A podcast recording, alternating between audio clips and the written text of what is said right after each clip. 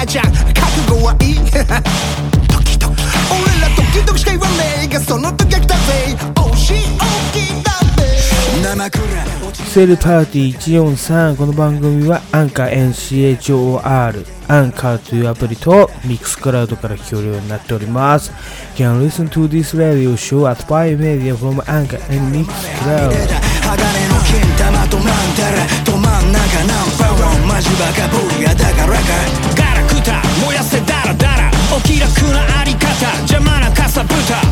目の上のなんとかもはやこの年なんでわがままカウパー垂れてるファイター足りないファイヤースケベなカイヤアジアでアイヤー仮ではタイラつなげるバイヤー意味がないよファイヤー燃やせ燃やせチャークな悪魔はいやばい。ということで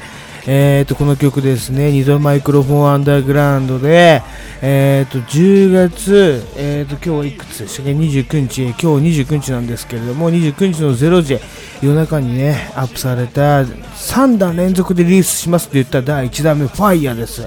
ちょっと聞いてみてください。ドゥ燃やしたいのはノリミッドチャワン。ツーワークアウトは全員ネガティブを葬り去る正直言っちゃリストラ豆腐の角で曲がる。勘違いしたのか情けねえクソシェイムだな仲間は永遠に大切過去は燃やす煙の匂いがさっき出す。時代錯誤足りてないその覚悟浦島的にずれてくその尺度五択バカ並べよこしまなださ。メッキは剥がれる苦手な寒山栄養バーにラブ全て燃やし尽くせ。過去は葬り去る灰になるまでバーにダウン真っ黒なまま記憶とともに塵と果てるまで一斗缶片手の海座掃除加えタバコ落としたファイアボーに黒焦げになれちちん VV で街は地獄へずしルイルイフローの豪華は鉄も溶ける摂取立ち込める刺繍負けり摂取クソどもに絶やしにするナンバー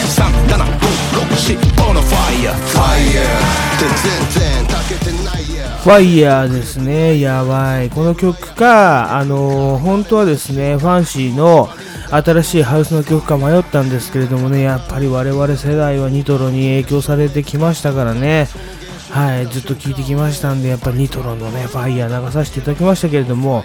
まあずっと聞いてきたといえば、あの、キングギドラもですね、KGDR から、じゃなくて、キングギドラからですね、えっ、と、出してましたね。はい、サブスク解禁ということで、あとワンテイクっていうのをね、やってました。もう胸熱です。胸熱って言葉あんま好きじゃないんですけど、まあ胸が熱い。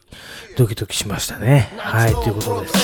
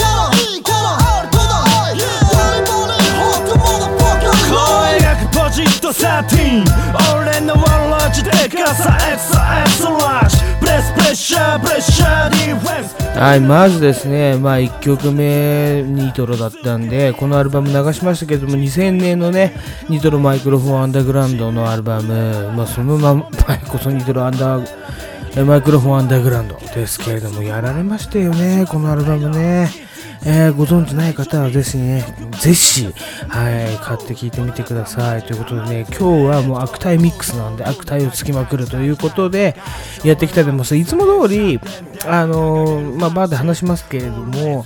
えーと、今週のヒップホップニュース、そして今週のバーシーチャンネル、はい、そして、そして、そして、そしてなんですけれども、今週の虚言っていうね、ちょっと私が虚言癖を、がある ないですけど、虚言を語ってみようかなと思います。そして、時間があれば、今週の映画館、映画館の館は感想の館ですね、映画の感想をちょっと述べたいと思います。今週、ね、私見た映画はですね、花束みたいな恋をした。はい、この映画についてですね、ちょっと、はい、あの、語らせてくださいということで、行きましょう。フローが毎度毎度 beat motherfuck man Nitro Microphone Underground 聞け超危険右手相性いいご機嫌ご次元人間エンタメゲーム公衆面前ライムの中堅スモーキー道義周年水拳円竹縄天高く円超える音隙間に入っただけ出てくと効果ギターバッコところでワンフォーだ俺にツーフォーだ今日スリーフォーだアンダーグラウンド胸フローマイクロフォンナイトロシステム東京コネナイトロ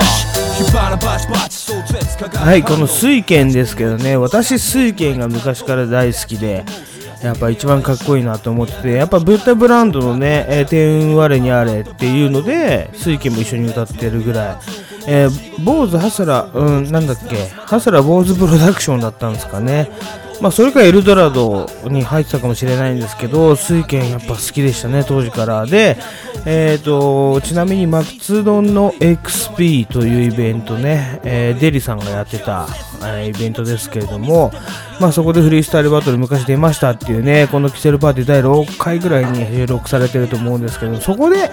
まあ我々遊びに行った時に、そのニトロ、ね、復活のライブじゃないけどね、一夜限りの復活ライブ、これ2回ぐらい見たんですよ。で、えっ、と、2回ぐらいっていうか、その前の年もあったりしてね。はい。で、その時に、やっぱり、あのセクソシストのメンバー来てましたからね。まあ、ちなみに我々の地元の BOB ボブとか、はい。まあ、それこそ、うんと、チェーズさんとかね、来てましたからね。で、一緒に写真撮って、あの、喜んでるやつが約1名いましたけど、はい。そんな感じの、えー思い出がありました。で、この曲をやりましたよね。すげえ上がりましたけれどもね。はい。で、やっぱりここに来て、ニトロが復活しました。じゃないけどね、すげえ嬉しいです。いややっぱね、うん、おじさんまだ負けてないぞっていう感じですよね。まあ、あのメンツが復活するってなかなか、まあ、無理なんじゃねえかなってね、思いましたけども、まあ、それこそギドラもそうですよね。うん、いやーそうなんだ。やっぱ年取ると、まあ、一回ちょっと、まあ、喧嘩別れとは言わないけど、別れても、あ、なんか知んないけど理解し合って、あの、もう一回くっつくこともあんだな、みたいなね。はい、思いました。はい、実にいいことで、我々としては、ヘッズとしてはね、はい、嬉しいことだと思います。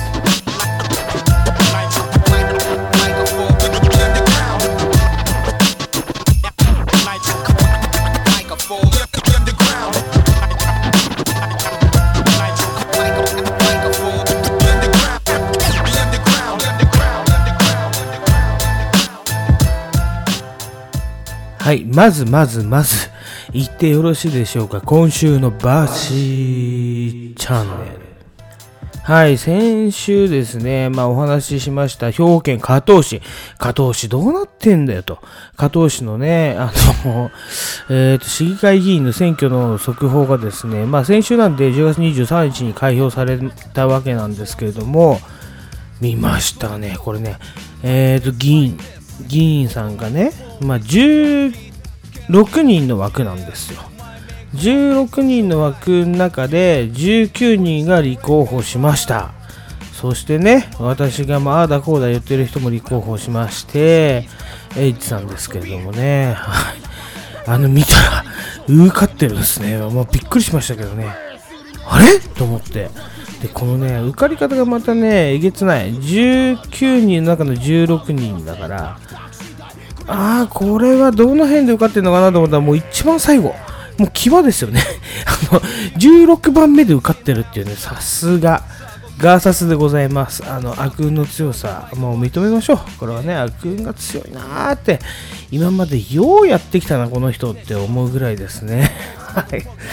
びっくりしましたけどね、何 ?16 番目っていうね。で、やっぱり、獲得票数が370票ぐらいかな。だから要はね、400票ぐらい集めれば、こんなね、あの田舎の市議会議員になれるわけですよ。じゃあちょっとね、これ対比をしてみました、私ね。えちなみに東京都、まあ私東京の人間なんで、東京都の立川市。まあ立川って、まあまあ田舎ですよ。うん、まあ立川まあまあ田舎だなと思ってるんですけど、立川のね、ギリは1000票です。やっぱ1000集めないとなれない。はい。で、まあ、あのーじゃあ、じゃあ、じゃあ、まあ、市でしょっていうことで、23区の中で、ちょっと私ね、葛飾区のことはちょっと下に見てますんで、じゃあ、じゃあ、葛飾区はじゃあ何票なのと思ったら、やっぱ2500票ですよ。そう考えたら400票たやすいなっていうね。まあそこでね、大きい施設の、まあ総支配人ですみたいな面してればいいわけでしょ？子供のためにって言ってますけど、あそうですか、子供のためになんだかな、本当にね。子供を作りたい、その作る作業が好きなだけなんじゃないのかなって私は思いましたけどね。ああ、まあ、そういうことですね。っていうね、選挙、そして市議会議員。このね、問題になってる、えー、と地方の市議会議員ね、こんなお金をもらえるんだっていうのが映画にもなってるんですよ、実はね。松山智弘さんが、あ、松って、松山智弘さんがね、紹介してました。はい。あもう、あの、ななんていうの、根回しさえしっかりしてれば、うん、とりあえずね、PTA 会長ぐらいから行って、あのね、町の町会長とかやって、えっ、と、やればね、もう、あとはね、安泰で、ね、年収1000万ぐらいもらって過ごせますよ、みたいなこと言ってましたよ。やっぱね、その世界が、私ね、間近に見ることができました。はい、ありがとうございます。いまあいいでしょう。うん。あんたたちが選んだんだからね、責任持って、ね、その辺は許しなさいよってことですよね。まあ、でもですね、えっ、と、軽井沢スタッフ、我々の歓迎会でですね、えーホテルのカラオケ行った時ですね、私はもうできる男 って言いませんけど、はい、この曲をセレクトしましてですね、肩を組んで、この方とこの曲をですね、歌った時、当時ね、うん、お前若いくせにできるやんけ、みたいな言われた記憶がございます。あんたとならいつ死んでも構わへん忘れないでそんな女いたことを見上げた空さえも冷たい色やけど私が本気で惚れた人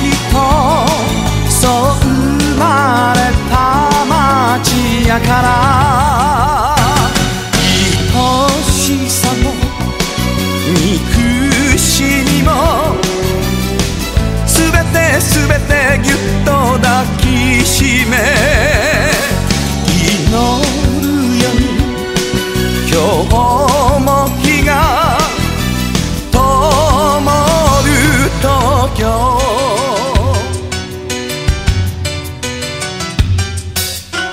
そう、ただですね、私まだね、この頃20代だったんで、あのね、東京マスターしましたけれども、ともる、時よつってね、ジョン・ロビンソンのものまで出たりしてね、あのーはい、ちょけてましたけれども、まあまあまあ申し訳なかったと。でもね、これ皆さん知らないと思うんですよ。私たちみたいな、あのー関東の人間には。あのね、関西の人の、ね、高人さんのこの浸透圧っていうか、俺たちは多分関東の人間って、高人のバーっていうテレビとかね、あんまり高人さん知らなかったんですよ。ただ、この曲だけはね、あの、私マスターしてまして、向こうでやっぱり関西圏では、高人さんのね、影響力っていうのは、あの、関東人が考えてる以上のものだったんですよね。だからこれマスターしといてよかったなと思いましたね。だからね、皆さん、あのね、例えば関東から、えー関西にね、出張など、ね、いろいろ行くときに接待をするときなどはですね、やっぱりこの高人さんの、まあ、東京でもいいんです。あとね、やっぱスーキャネンとかでもいいんですけど、この2曲ぐらいはまずね、カラオケで歌えるようにして、行った方が一発のビジネスマンだと思う。これいつの話してんのかわかんないですけどね。はい。と、私は、あの教育されてきました。はい、ということでね、まあ、東京とやっぱスキャネぐらい歌えます。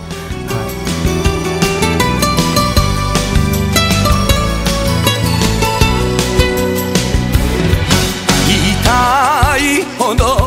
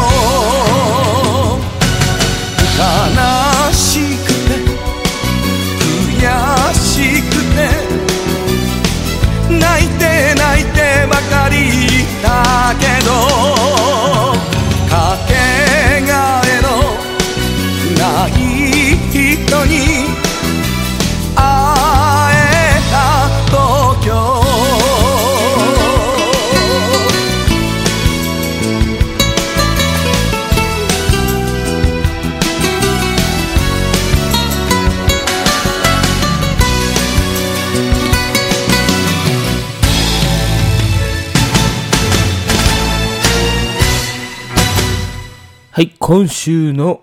ヒップホップニュース。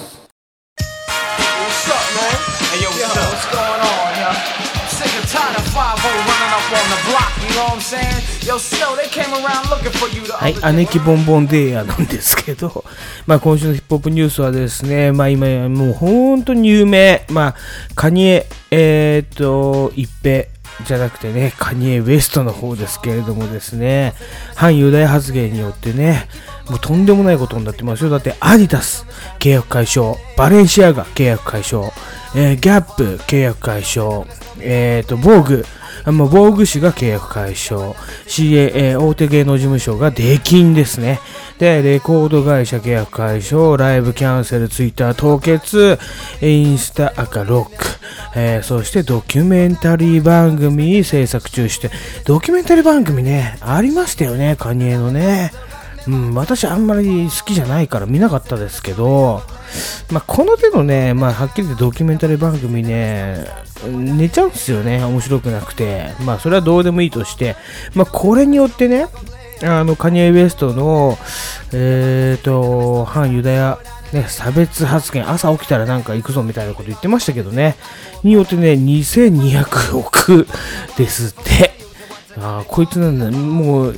死ぬ気かな？みたいなね、奥さんと、ね、キム・ガーダシャンと離婚して、あそうなの、やっぱ自暴自棄？みたいなね、ありますけどね、やっぱでも私は思います。こういう人の、やっぱね、影響力っていうのはすごいんですよ。だからやっぱり諸刃の剣。まあ確かにいいことをしたりとか、何かを発言してね、うんラップが売れたりとかすれば、あのすごいこういう風に契約が決まったりして大金持ちになれますけれども、方やですね、まあ、ちょっとした、ねまあ、芸能人に多いですよね、まあ、追い足しちゃったとか発言、変な発言するとですね、一気にのさーって引くようにして、あの マイナスになるんですよね。本当、もうとんでもね、あれですよね、あのハイリスク、ハイリターンな仕事してんなみたいな思いますけど、やっぱり影響力っていうのはね、諸刃の剣で、いいのか悪いのかわからないですけど、世の中の若者がね、やっぱ YouTuber とか目指すのはね、こういう、まあ、一気に行きたいぜってね、まあみんな思うことですけれども、で、その後どうなんのってね、例えばカニエのこういうところとか見たら、皆さんどう思うかっていうところですね、問題を投げかけて、投げっぱなしジャーマンスプレックスで終わる Come with a nice young lady Intelligent, yes, she jungle in Ari Everywhere me go, me never left for a tally You say that it's no me, I the rum dance man Rum it in a dance, I in a, in a nation マジでね、マジでなんですけれども、犬が超かわいそうなんですよ。というのは、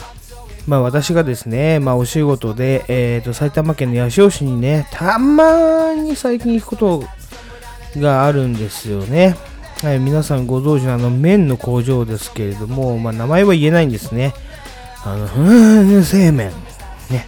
の工場に、まあ昔はよく行ってたんですけど、最近別にいいやと思ってあんま行ってないんですけど、で、たまに行くことがあって。で、結構ね、昔、もう10年以上前からですね、その帰り道、大通り沿いに、えーと、とあるペットホテルを見つけたんですね。まあ、そのペットホテルがですね、あの、ペットホテルって書いてあるんだけど、むちゃくちゃボロボロの小屋なんですよ。そこにね、昔から犬がぎゅうぎゅう詰めにされてて、もう夏でもね、まあこれなんかもう絶対虐待だなと多頭飼い崩壊になってんなと思って見てたらあのーまあちょっとね昔の私はねまあどうなるかなって思ってちょっと見てただけでまあ今でもそうなんですけどでまあさすがにそこからね10年ぐらい経ってねあの久しぶりに行ってみたんですけど行ってみたっていうかそこ通りかかったんですけどどうなってんのかなって見たらねやっぱりこのねもう道路に見えるところは目隠ししてあるんだけどねあの信号で止まってねよーく後ろの方をちょっとねあの一回止めて後ろの方見てみたらもうねマジでもうこんなちっちゃな檻にっていうぐらいのところに子犬たちがもうぎゅうぎゅう詰めなんですよこれやべえなと思って、まあね、まあちょっと10年前とは違いますから、もう私もね、あの、スマートフォンというものを持ってますから、それでちょっと調べ、ピンを打って調べてみて、Google のね、あの、ストリートビューみたいのとか、で、口コミみたいの調べてみたら、もう名前が判明しましたね。えっ、とね、えー、埼玉県八潮市のローリエランドっていうところね、ぜひ皆さん調べてみてください。ここもう完全にもう何年にもわたって、私は虐待だと思って見てますけれども、どうなんだろうと思って、口コミ見てたら、もう誰か通報しますみたいなことすげえいっぱい書かれてましたね。あー、でも、いっつもね、そこ見るたんびね、あの、胸がギューって痛むんですよね。まあ、どうしたらいいんだろう、これと思って。でも中には、例えば、うんと、老舗で結構ね、あの安くブリーダーとして売ってるんで、全然違いますよっていう意見もあったりね、これはね、もうあれでやってもらうしかないんじゃないかなと思って、あの、生きてる生きてるじゃないけど、やっぱテレビとかマスコミがこういうの取り上げてくれると、どうにかなるのかなってちょっと思う次第ですね。ほんとね、あそこ通る人みんな多分ね、思ってると思う。もう子犬がぎゅうぎゅうに詰められすぎて、あのもう、もうななんて言うんだろう。もう嫌な気持ちっていうか、あななんかなんかしなきゃいけないんじゃないかなっていうね、気持ちにさせられる、ちょっと真面目な話題でした。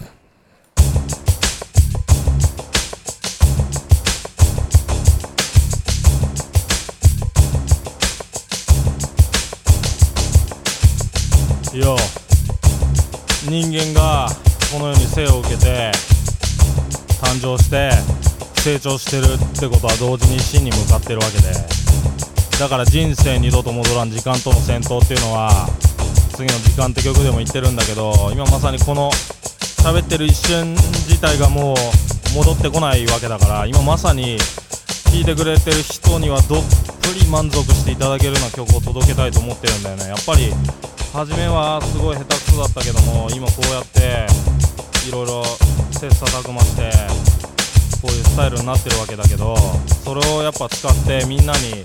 俺らの考えを言えたりそれからサポートしていただけたりするすごいそれを感謝しててこれからもどんどんやっていきたいと思ってるんだけどやっぱり人生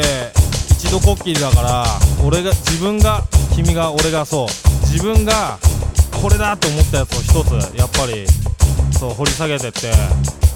そうそれをすごい目指していくっていうのがやっぱねうんいいと思うんだよね。そう。だからどうかな。山田マンその辺はどうかな。うん俺もすげえ思うよ。つうか今俺らもそういうのやってるしみんなにこういう作品届けられるしそれはすごく嬉しいね。とりあえず俺がこの世に生まれてきてそれをまあ産んでくれた親父おふくろにまず感謝。じゃあ行きましょう。こここ今週のはい、えー、虚言癖 USA のですね、GORG でございますけれども、まあ、ねまあ、すべて虚言です。このラジオでね、いつも言ってることは、もう虚言、虚言癖 USA なんで、もう世界に通ずる虚言を吐いていこうというラジオのコンセプトで始まりしたキセルパーティーですけれどもね、でも143回目ですよ。143回も虚言をしておりますので、あえてね、こう言うことでもないです、虚言今週。虚言ってね、しかし、しかしですよ。やっぱりどうしても痛い。ね。強く痛い。もう、なんなら、フォントを変えて太文字にするぐらいの、えっ、と、お話。これが今週の狂言なんでございますけれども、はい、ちょっとですね、じゃあお話しさせていただきます。やっぱりね、えっ、とね、毎回毎回ですけど、ちょっとブレイキングダウンね、朝倉未来が開催するブレイキングダウンのことをね、まあ、クソみたいにバカにしてましたけど、これはね、えっと、今週の空気階段の踊り場でモグラがね、めちゃくちゃ面白いぞと言っておりましたね。確かに、私、あのね、見たこともなかったです。ブレイキングダウン自体もそうですし、あと、朝倉未来チャンネルのね、あのーオーディションも見たことなかったんですよ。まあ、まあ、こんなモグラが言ってんだからって、ね、私、私くしじゃないですよね、いつもね。えー空気階段の踊り場、もう、昔から聞いてます。ゼロ、なんならゼロから聞いております。ね。マイナビラフターナイトの大会で優勝して30分番組もらった頃から聞いてるんで、やっぱりこれはもう信者と言っても過言ではない。壺買っちゃうぐらいですよね。なんで、じゃあ、壺買うより安い、ね、うんとりあえず YouTube をポチッとしてみるかなって言ってね。ポチッとするっつったって別に金払うわけじゃないですよ。再生ボタンを押すだけの話ですから、ちょっと見てみましたよ。うーん、おもろいって思いました。このね、やっとね、例えば醤油2期とか、12 2期、兄貴の2期なんだと思って。で、これは私先週も言いましたよね。ヒロシ2期っつってね。ヒロシの2期は聞いてないから、私がわざわざツイッターでコメントして、リプをね、してやりましたけど、あいつは聞いてないですよね。だからこれね、あいつって言っちゃいます。もうブレイキングダウン、えー、方式で、ね、あの、乗り移ってますんで、もう、広し2期が聞いてないから言ってやりますけど、あいつは今更かよ。だから、ね、あの空気階段に直圧されて見るタッチなんだ。まあ、俺もそうですけど。はい。で、見たところ、やっぱりね、面白いから、ちょっとね、とあるリップも送ってあげたんですよ。広し2期の方に。ね。まあ、これだけじゃないぞっていう。あの、まあ、言ったらこれだけじゃないぞのこれっていうのは、まあ、男どもが喧嘩してるわけですよね。まあ、そこを空気階段のモグラは、昔のガチンコファイトクラブみたいでおもろいって言ってて、まあ、確かにそうだなって思ったんですけど、あの、私はね、何が面白いってね、この女同士の戦いが面白かったんですね。やっぱりね、男同士の戦いは、まあ我々、はっきり言ってガチンコファイトクラブ世代はもう見慣れてるんですよ。あんなのは、まあはっきり言って YouTube だから今できるね。多分地上波ではやらないだろうね。って言って、おい、この野郎とかって喧嘩するのは、別にテレビでも見慣れてるし、なんなら別に錦糸町行けば、いくらでも、錦糸町仮名とでいくらでもあんなのやってるんで、別にね、わざわざ自分の時間を割いて、あの、電波を使ってまでね、ギガを使ってまでっていうんですかね、見るほどでもねえなって思ってたんですけど、やっぱりね、このね、女の戦いがね、これはなかなか見れない。面白いですよ。ちょっとね、うーん、その女の戦い行く前に、あの、モグラの方がですね、モグラの、空気階段のモグラさんがね、何が面白いかって言ってたってガエチンコファイトクラブのね、アミノとかね、知ってる？ゴンダイとか、梅宮とか知ってるって言ってたんですよね。うわ、懐かしい名前出てくるな。しかも、ゴンダイさんっていうのは、あの、パラシトラにいましたからね。まあ、はいはい。今、海外で生活してらっしゃるらしいですけど、はい。なんでね、うん、まあ、あの時見ててめっちゃ面白かったですね。いきなり練習室に入るとね、髪の毛捕まえて、この野郎とかってね、海に連れてかれて、なんか激しいボクシングのね、トレーニングさせられるみたいなね。本当面白かったですよ。なんなら、それをリアルタイムで、あの、見てて、しかも、あの、TOKIO のね、長瀬とか、あとあれ、国分太一くんとかがね、真剣な顔して止めに入るんですよね。やめろよ、ねやろうとかって言うんだけど、あの、やっぱ長瀬くんのね、威圧力は強いんだけど、国分くんはこれやられちゃうんじゃねえのかなと思って見てたんですけどね。はい。まあ、そんなね、まあ、ちょっと違ったワクワク感があったのがガチンコファイトクラブだったんですけど、これのもう現代版ですよね。言ったらね、モグラも言ってましたけど、うん、あの、ブレイキングダウンのお話ですよ。だちょっと話がとっちらがったんで、ちょっと一曲入れて、もうちょっと真面目に あのね、狂言語ろうと思います。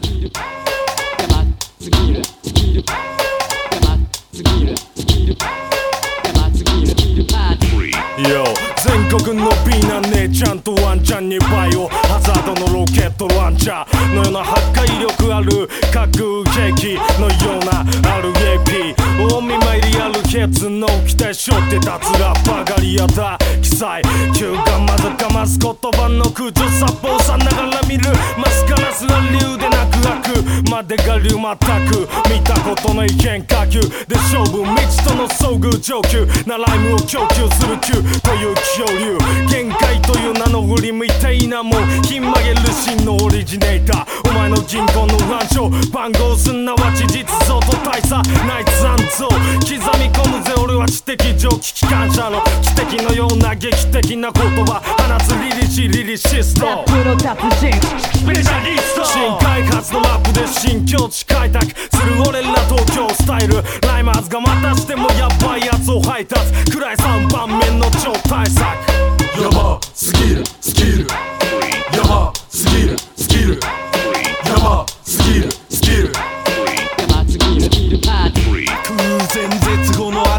い技にいやー、やっぱり、まあ、あの、流してみてなんなんですけど、ラッパガリアいいですね。うん。ね、私ね、やっぱりね、でも山田マン、すごくラップうまいと思うんですよ、ガリアの中でもね。まあ、ただ、Q 君の方が好きなんですよね。うん、なんていうんだ、ぶっといビートに合うっていうか、ね、本人が言ってますけど、ぶっといビートって言ってますけど、やっぱ Q 君のこの声とライミング大好きですね。はい、フローも大好きですね。ライミング、うん、まあまあまあ、フローですけど、大好きですね。はい、まあまあ、それはさておいてですね、ブレイキングダウンの話になりますけれども、今この男の方はね、ちょっとさておいて、私見てないんでね、まだ。あの、アウトサイダー VS みたいなありますけどね。うん、アウトサイダーグループももうちょっと落ち着いちゃったなっていう感がでかいんじゃないですか。はい。まあ、あとは、まあ、広島2期が語ってたけど、やっぱ朝倉未来天才説ありますよね。まあまあ、ただの格闘家っていうよりも、この人やっぱ YouTuber としてね、まあ例えば、うーんと、ぼったくりバーに入ってみたとかね。まあまあ、それだけじゃ食ってきねえだろうって多分分かったんだろうね。こういう自分のね、うん、ブレイキングダウン、まあ喧嘩マッチ、ね、1分ですから、喧嘩マッチを立ち上げて、まあ、いわゆる立ち上げるだけじゃなくて、そのオーディションで喧嘩をさせて、あの、うん、コンテンツにするじゃないですけど、エンターテインメントに昇華させるっていうのがやっぱすげえなって。こんなことは誰も考えつかなかったなと思いますね。うん。まあ、特に2期問題ですね。10人2期とかね。もう10人の武器持ったやつに勝ったって言ってね、実はスパーリングさせてみたら嘘だったみたいな、ありますけど、そういうのもね、すべて出しちゃうとかって面白いですよね。私、これはね、本当にね、あの、ちょっと度肝を抜かれました。はい。あとね、もう、今、私がお話ししようとする、女バージョンが面白いって言ってるじゃないですか。女バージョンには、まあ、2期は兄貴の2期なんですけど、今度、ネキってのが出てくるんですよ。で土木ネキ。なんだこれ土木ネキってなんだよってね。ね、もう、もう爆笑です。本当に一人で見てて笑っちゃうんだけど、でもね、ここのね、言ったらコメンテーターの中にひろ、あの、ひろゆきとかいるんですよ。まあまあ、そこもね、本当に面白くて、これなんだろうなあの、マジね、あの時、ガチンコを見てた時の、あの感じなんですよね。例えば、ヘズマ流の嫁が出てきて、ね、ど喧嘩になったりとか、そのね、女性バージョンでは、あの、今もうヤフーニュースになっちゃってるんで、ちょっとこれね、引用していきますけど、イータロってやつと、あとね、もう一人ね、なんだっけな、名前ラミタムってね、もうタム好きだなーってね、ラ、あ、間違えた。ミラタムだ。まあ、どっちでもいいか。ミラタムっていうのとイーダローっていうのが、まあ、酔っ払ってきてましたって言うんですよね。まあ、その時点で面白いじゃないですか。んで、なんかおっぱい、ね、もうこう、もう巨乳グラビアアイドルみたいなね。尾形さんっていうのもいるんですけど、このもうおっぱいがもう入り乱れるんですよね。超面白いっすよ。もうこれね、おじさん見てて、もうワクワクせざるを得ない、あの動画になってますけど、このぜひね、ブレイキングダウン6の、あの、ね、えー、なんて言うんでしょうね、オーディション、女バージョンをぜひ見てください。もうおっぱい入り乱れ、泥酔女おっぱい入り乱れですからね、面白いですね。で、その中にね、なんならですよ、なんならというか、アンリちゃんがいますね。これびっくりしましたけど、アニちゃん意外と、あの破天荒キャラをちょっとね、封印してるんですよ。で、なんか噛つかまれて、ぶっ飛ばされたらしいんですけど、これね、最終的に、あの、VTR ではカットになってるところなんですけどね、このイータロっていうのと、えっ、と、ミラタムが泥酔して入って、なんか一人のね、この尾形さんっていう、あの、グラビアアイドル、めいた方に、暴行を働いて、まあ、全治4週間の怪我を負わせたみたいなね。事件にちょっとなっちゃってるんですけど、ねえ、まあ、なるでしょう。あの感じだと。うん、あのー、なんて言うんだろうな。あいつ連れてこいって言ってんすよね。だから、テンチム。ね。テンチムを連れてこいって言ってた。このね、えー、ミラタム、タムがチムを連れてこいって言ってんすよね。タムとチム。チムがタムみたいなね。あの、ちむどんどん、ちむどんどんですか？ってね、あのー、もうおじさんにはね、何言ってるかよくわかんない状態になるんですけど、まあ、とにかくね、入り乱れるっていうことで、あの、坂口ちゃんに最終的に噛みつかまれて、バーンって投げさ、されてますけどね。これが面白かったですね。やっぱでもね、ほら、言ったでしょ？アンリーちゃんこういうとこにいるんですよ。で、なんかしないけど、誰々でやらせてくださいって言ってるんで、ちょっとね、これはもうぜひ見ざるを得ない。ね、キセルパーティーをもうずっと聞いてる人は見ざるを得ないですよね。やっぱアーニーちゃんがこのブレイキングダウン1分で喧嘩するんだみたいな。何のため、絶対あの人金のためだと売名行為だと思うんですけど、はい、やるんだなって思いましたよね。ええー、まあまあ、どうでもいいんですけど、まあ、このね、泥酔して入ってきた女の子たちが面白かったですね。でね、私ちょっと思いました。やっぱこの人たち酔っ払ってるから言ってることも尻滅裂なんですけど、でもね、これどっかで聞いたことがあるなと思ったらね、やっぱりね、私たちが昔足を突っ込んだふわっち。ふわっちの中でね、ね、こういうこういうことがね、実際対面して行われてないんですけど、今の子たちってこういう争いなんだな、みたいなね、感じでしたね。ふわっちの中で行われてたことが、このブレイキングダウンのオーディションで行われてました。もう男はどうか知んないけど、多分同じような感じなんだろうね。はい。だって、まあ、ちなみに言うと、うんと、ちょっと見たんですけど、私は弾き金サウンド好きなんですけど、ボンズさんね、ボンズさんといえば、あの、フリースタイルバトルでよく出てくるボンズさんですけども、ボンズさんが、なんと、瓜田淳史とやるみたいなね、感じになってましたから。まあ、それはね、ちょっと見逃せないでしょう。もうヒップホップの、ね、まあ、リアルの方面に来たなって、やっぱヒップホップはリアルなんだって言うけど、ラップバトルだけじゃなくて、えー、喧嘩マッチまで出てきたボンズとかね、ちょっと見物だなと思いました。いろいろなものが含めて、やっぱブレイキングダウンね、笑っちゃうんですよ。マジでエンターテインメントですけど、あのー、目が離せないコンテンツだなと思いました。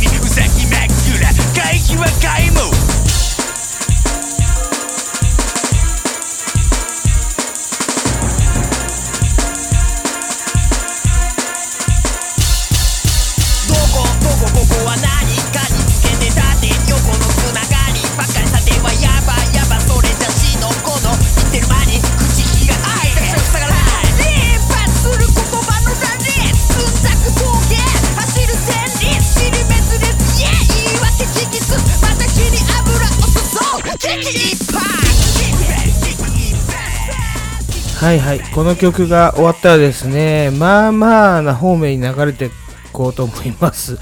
ですけれどもちょっとね一つ言わせていただければブレイキングダウン。まあね、あ、見ててうーんちょっと大人の視点から痛々しいなみたいなやつも出てるんですけどやっぱあれはエンターテインメントですね。完全なる。まあじゃあね例えば格闘技やってるやつが実際喧嘩したらどうなるんでしょうか。っていうね疑問があると思うんですけど。私もねそんな疑問を持っておりました。はい。格闘技ジムでねあの飲み会をやった後にこれね今初めて言いますけれども多分聞いたことない私の友達もこれを耳に入れてしまうと思うんですけれどもね。はい。あのね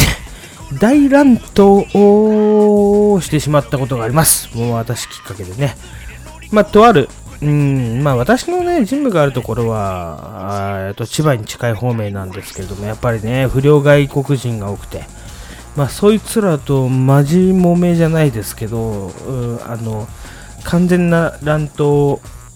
をしてしまったことがございますね。これね、もう本当初めて言います。まあ、どうなったかは聞かないでください。はい。あの、完全にね、はい、そういうことなんでね、今やっちゃいけない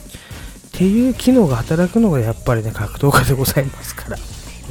もちろん、あ、の負けるわけがないんですね。格闘技やってる人はね。ちょっと他の鍛え方とは別物なんでって思います。はい。じゃあそろそろ、あのね、この SKB が終わるんで、やばい方面に、もっとやばい方面に流れていこうかななんて思います。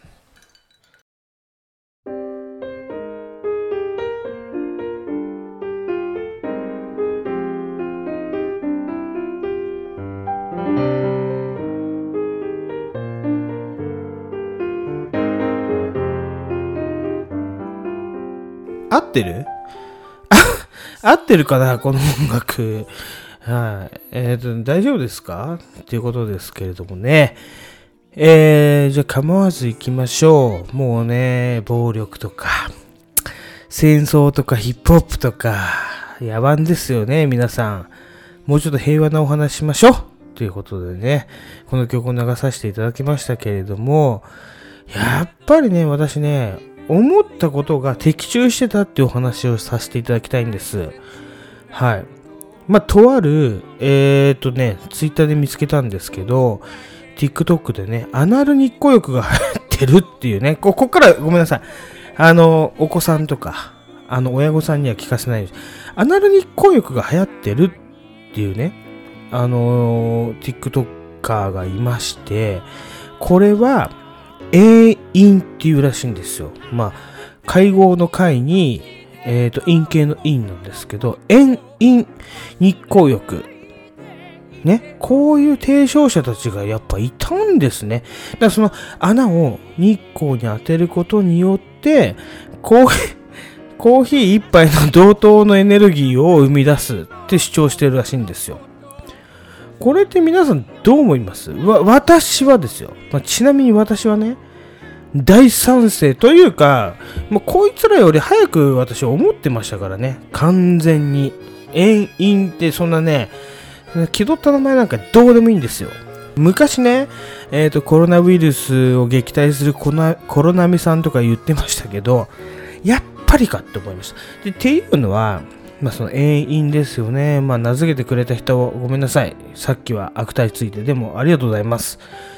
ね。やっぱりアナルは、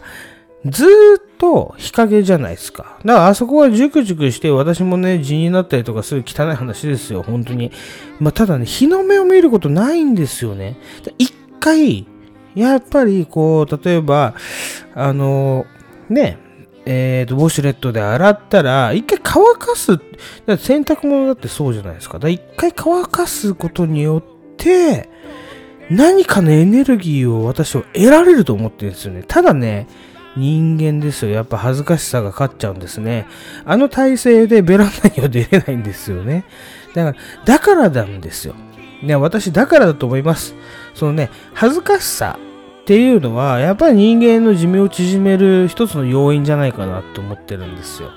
恥ずかしさを少しだけ、あの、自然界に返してあげないとダメだと思う。自然界に恥ずかしさを返した時に、自然と同化できるんですよ。っていうことは、今そのウイルスとかがいろいろね、入ってくる侵入口っていうのは、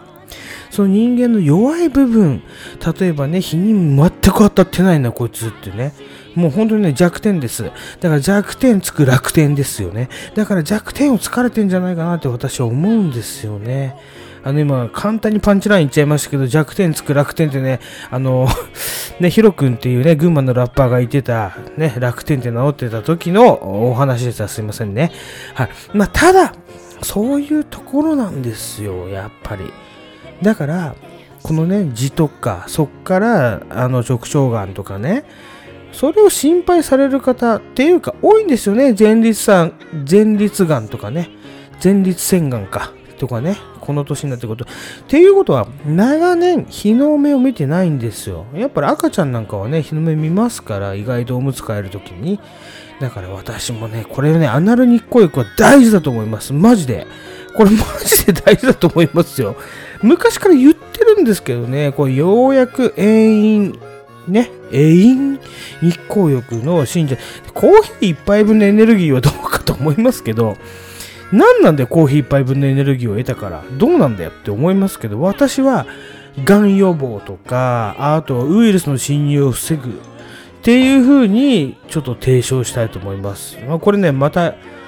言っていきたいと思いますね。まだ、あの、矢野明子の曲は終わってなかったんで、もうちょっと言わせていただきますけども、でも、アナルアナルって言い過ぎたら、ちょっと、ね、変態、変態というか変な人なのかなと思って言うこと聞いてくれないから、ちょっと控えめに言いますけれども、あのシワとシワの間にね、やっぱ汚れは絶対溜まると思うんですよ。で、その時皆さんどうします？やっぱ日の、ちょごめんなさい。日の光に当てたりとか、例えば掃除機で吸ったりとかするじゃないですか。普通に考えて。やっぱそれに、をね、あの自分の体に施さなくてどうするんですかっていうもん、もう終わりましたね。曲が終わりましたんで。どうするんですか問題ですよ。やっぱこれやった方が絶対俺はいいと思う。ごめんなさいね。変な人でした。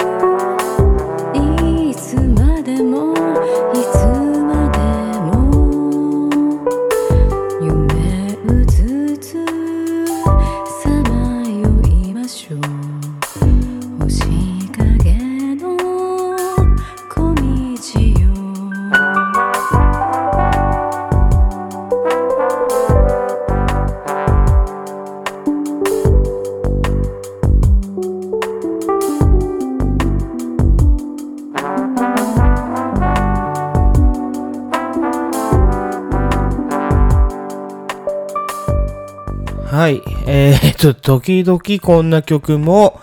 流します。これは東京ナンバーワンソウルセットの曲ですけれども、まあまあ、ちなみに東京ナンバーワンソウルセットといえばですね、えーと、有名人、えーと、渡辺さんだっけな？が、あの、千春さんと結婚してね、あの、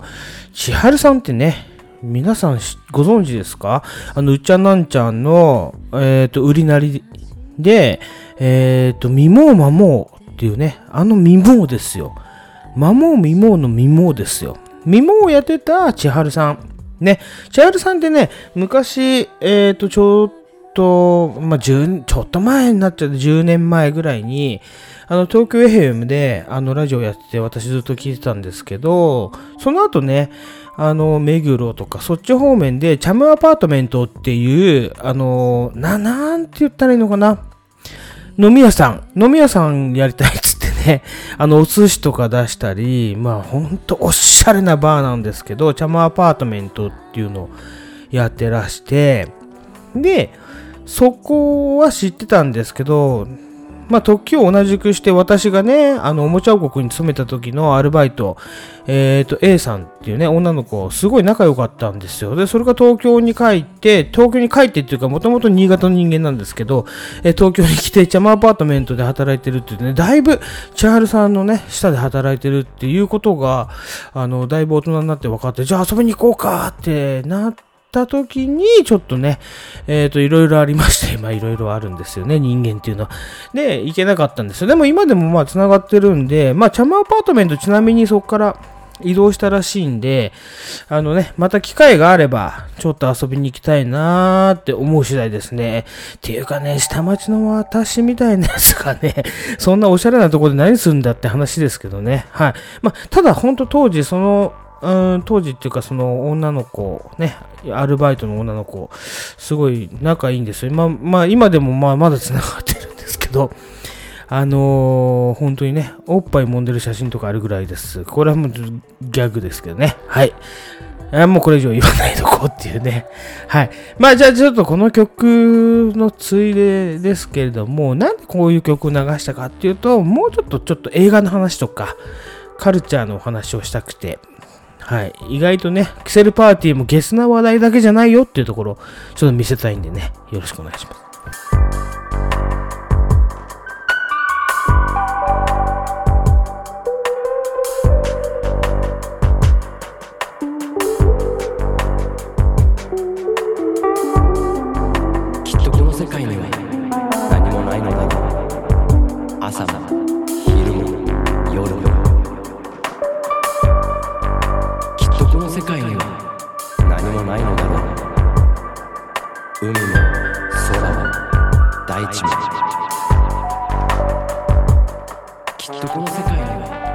はい。じゃあ、ここから、二度見映画館でございますけれども、今回はですね、まあ、久しぶりにっていうか、あの、あの、りょうすけからね、えーと、ご紹介をいただいて、もう絶対見た方がいいよってやつ、えー、ネットフリックスで公開されてました、花束みたいな恋をしたですね。見ました。うん。まあ去年、確か涼介が、あの、映画館行って見てきたけど、すごい良かったよと。うーんって思って、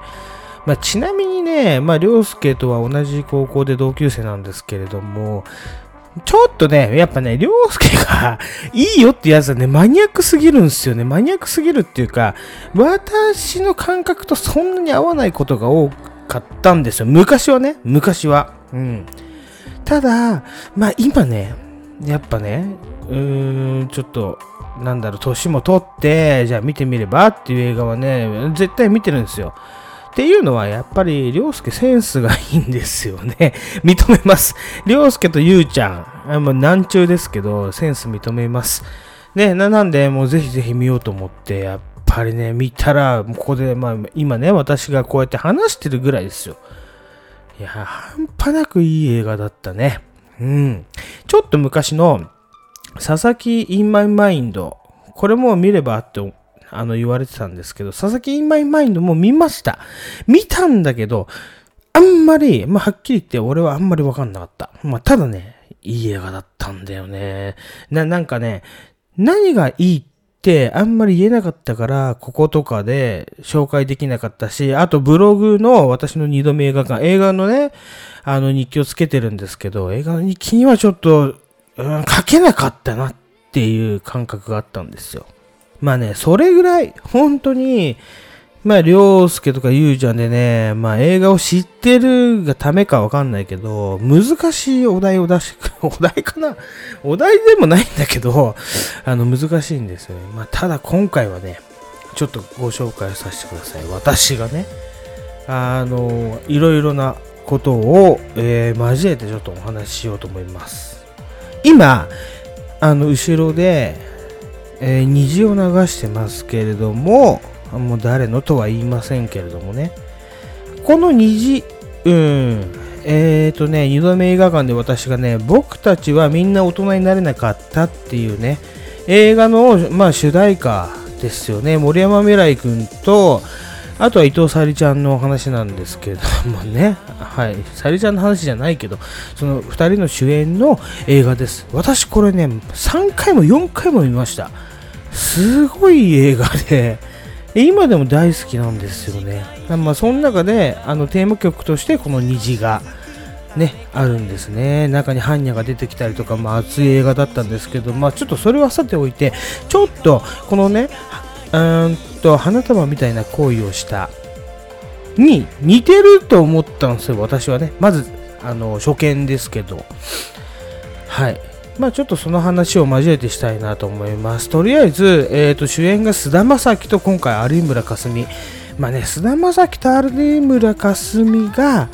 ね、頭の中で想像できますよね、皆さんね。えっ、と、おじさんも若い人も想像できると思うんですけど、菅田将暉と有村架純が演じる恋愛映画。こうなるだろうな、みたいなね。思うじゃないですか。みんな、あー、なるほどねってね。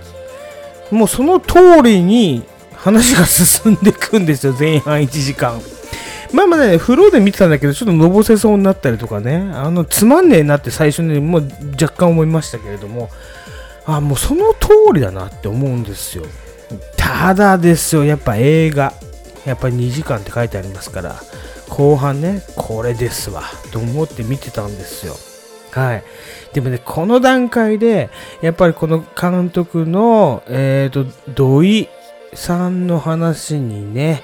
はい、土井裕泰さんですけど、土井裕泰さんの手のひらで転がされたんだなっていうのがね、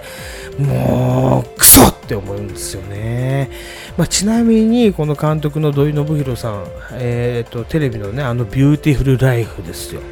ルンルルンルンルンルンっていうね、あの、なんだろう、キムタクドラマですよね。キムタクが美容師で、目の見えない、ちょっと難病を患った、えー東京貴子、車椅子の東京貴子のね、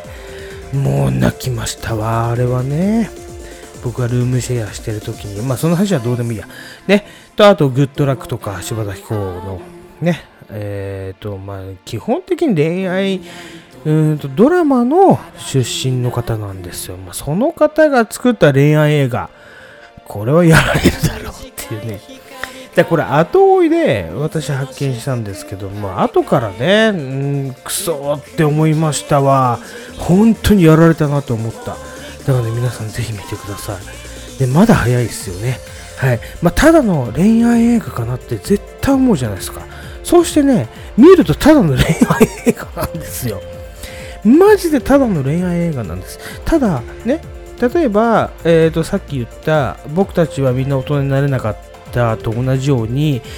前半というか一番ねド頭に現代が語られる、まあ、この現代っていうのはこの映画の中では2020年のことなんですけど現代こんな動きしてましたっていうのはねパッてね多分あれは10分ぐらいなんですけど語られてじゃあこの2人が出会ったのはチャチャチャって戻って2015年からのお話になるんですけどまあちょっとねここの構造は僕たちはみんな大人になれなかったとは違うんですよね。僕たちはみんな大人になれなかったはどんどんどんどん遡った話をしていくんでちょっとねタイムリープじゃなくて1個ずつ戻ってくるんで全然違うんですけどうんまあまあちょっと比較対象しちゃって申し訳ないんですけどえっとねこれねぜひね一緒にセットで見てもらいたいですね時間がある人は。はい。だけど作りが似てるんです。だけどもねだけどもだけどなんですよね。じゃあどういうところが似てるか。ね。っていうところなんですけれども当時のまあ当時のあのねカルチャーワードみたいなのが出てくるんですよ。っていうのは、主人公たちが、あのね、やっぱりカルチャーを愛してる、カルチャーにどっぷり使ってる、まあ言ったら、広し2期みたいなやつなんですよ。ごめんなさいね。私どっぷり使ってないんでね、よくわかんないですけど、広し2期みたいな、あのー人なんですよ。ね、この4人とも。なんで、今回の花束みたいな恋をした中には、いろいろなね、もうゲームのゼルダとか出てきますけど、私の中でビンビン刺さったのは、粋な夜電波ね、菊池成吉の夜電波終わっちゃったよとかね。このね、菊池成吉の粋な夜電波っていうのは TBS の深夜放送で本当にやってた番組なんですけど、これを経てる。そして、でね、ちょっと別れ際に、あれ、あの番組終わっちゃったよね、粋な夜電波っていう会話からしてね、もうリアリティデーンなんですよね。リアリティデーンなんですよ。だから、ちょっとね、このね、ぐっと引き込まれる部分でもあると私は思うんですよね。じゃあ、こっからはですね、まあ、ネタバレしない程度にネタバレしちゃうかもしれないけど、あの、ストーリーをちょっとね、ご紹介いたします。まあ、先ほど言ったようにね、2020年ね、こうなりましたっていうのがあって、じゃあ、バババって、また2015年からの話なんですよ。まあ、言ったら、あのね、えっ、と、大学生の出会い。まあこのね、いろいろな価値観が合うわけですよね。バッチンバチンにあって、まあ、最終的には同じ靴まで履いちゃってるっていうね。もう多分、あれはコンバスのジャック・パーセルなんじゃないかなって私ちょっと個人的に思ったんですけど、それがね、あの終電を逃して、えーっと、出会うようになるんですよ。まあ大学生がね。えーその場所がやっぱりね、明大前っていうところがすば、あのね、私、えーと、ちなみに20代の頃、京王線沿いに住んでたんでね、よくわかるんですよ。家がね、飛び田急で、じゃあ明大前で出会って、終電逃したら帰れねえじゃねえかって、その通りみたいなね。これね、多分ね、住んだことない人にはよくわかんないんですよ、あそこは。だからね、私住んでたんでね、わかりますけど、うん、そういうところで出会って、じゃあ居酒屋行ってね、え二人で文庫本を出し合うんですけど、まずね、文庫本出し合った時点でもうセックスしてんだろうって私は思います。それはおかしい。うん。まあまあまあまあ、これはね、えー恋愛映画なんで、そういう描写が一切出てこない映画なんですよね。はい。なんでね、文庫本の中に、例えば、あの、しおりとして使ってるのが、映画の版権であったりとか、そういうところが、もう完全に、もう付き合うようにインプットされてるみたいな描写なんですよね、あれってね。はい。まあ、そしてね、まあ、思うように付き合っていくわけなんですよ。付き合ってって同棲をするんですよね。ここがいいっつって。そのね、同棲するところまたね、もう細かいこと言うようですけど、面白いんですよね。調布から、徒歩30分ですよ。徒歩30秒ならよくあるんですよね。徒歩30分のところに、川沿いのね、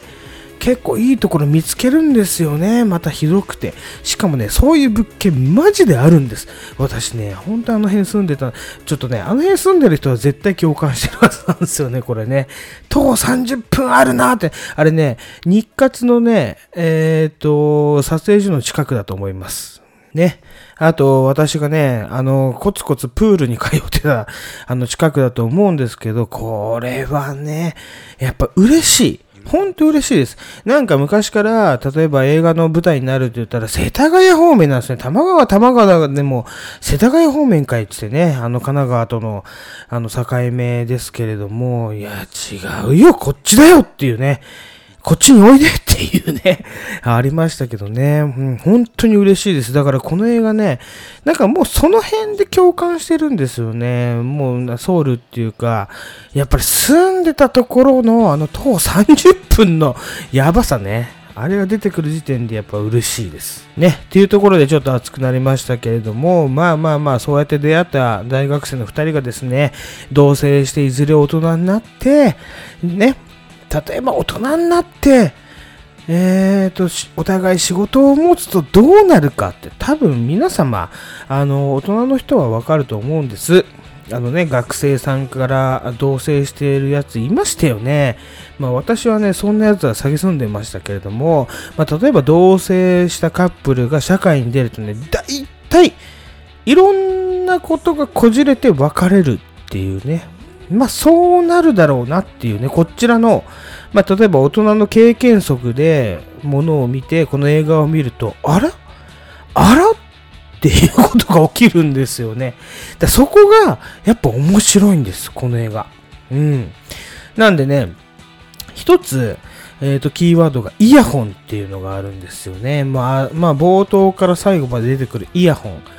例えば1個の、これ言っていいのかわかんないですけど、1個のイヤホンを2人で聞くカップルって言いますよね。1つのイヤホンを R と L で2人で書く、書くじゃない、聞くカップル。私はね、あれを見てて、なんか気持ち悪いものを感じてたんですよ。ごめんなさいね。なんかね、ずっと彼女がいなかったからかもしれません。それはね、私のあの DT 感がすごいあの後押ししたかもしれないんですけど、なんか気持ち悪いものを感じてたんですよ。それをちゃんと説明してるのがこの映画だったんですね。あびっくりしました。マジでちゃんと説明するんだな。こんなことちゃんと説明する映画いる？って思ったんですけど、うん、やっぱりね、すごいと思いました。鉄頭鉄尾じゃないですけど、マジでちゃんと説明してるんですね。うん。で、その中で、やっぱり夢見る、えーカップルがどういう結果を追うかっていうところは、昔の映画でももちろん語られてるんです。まあ、例えばね、漫画家の映画とかいろいろありましたけれども、まあ、男がね、夢見る夢子ちゃんで、で、女の子がもう働いて、ね、もう離婚よみたいな。あんたと別れるからねみたいなね。だけど支えちゃうみたいなね。そういう映画はたくさんあるんですよ。物語はたくさんある。現実もたくさんある。だけど、これはちょっと違うんですよね。先ほど言った、僕らみんな大人になれなかったもそうなんですけど、女の子の方がね、やっぱりね、今は強いと。支える。うーん、あなるほど。でもね、確かにね、あの、これね、えー時代錯誤じゃないんですけど、どっちがどっちっていうのもわからなくなるぐらい、確かにそうだなっていうことが、すごくね、刺さるんですよ、これ。刺さんねえやつはね、今でもてめえをファーハラしてるぞってことですよね。あの、別れちまえっていうことですね。まあ、とりあえず、そのぐらい刺さるぞっていうね、ことなんですよ。っていうことで、見てると、やっぱり、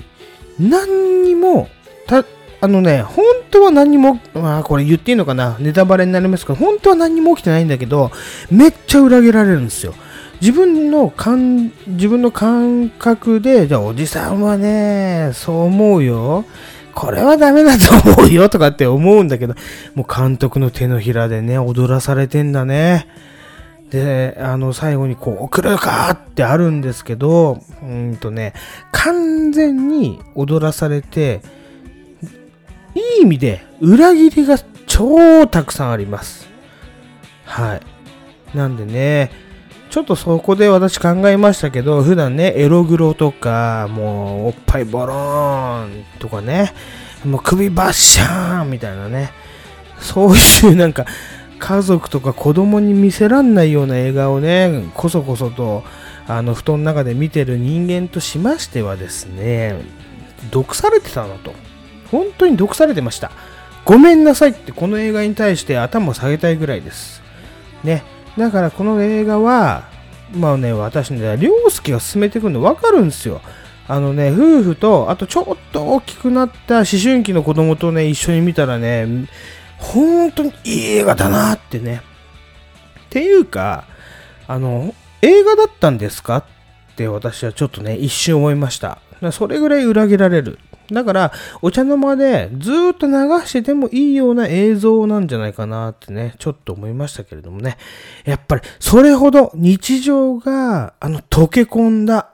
映画だと思いましたね。まあなんか、うまく説明できないんですよ。うまく説明できないんですけど、拙い説明の中でも、見た方がいいよっていうね。見ないと損すんじゃない？まずこのね、ラジオ1分、今、えー、あ、1分じゃないですね。1時間、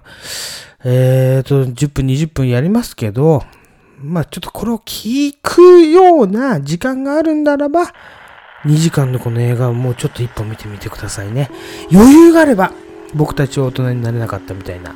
映画を見てほしいと思います。例えば今君がその瞳濡らしていたとしても呼ぶ声はもう聞こえない。絵の具を溶かすように君との日々は僕の中に滲んでく。何かを求めれば何かがこぼれ落ちてく。そんなこの世界で。春の風を待つあの花。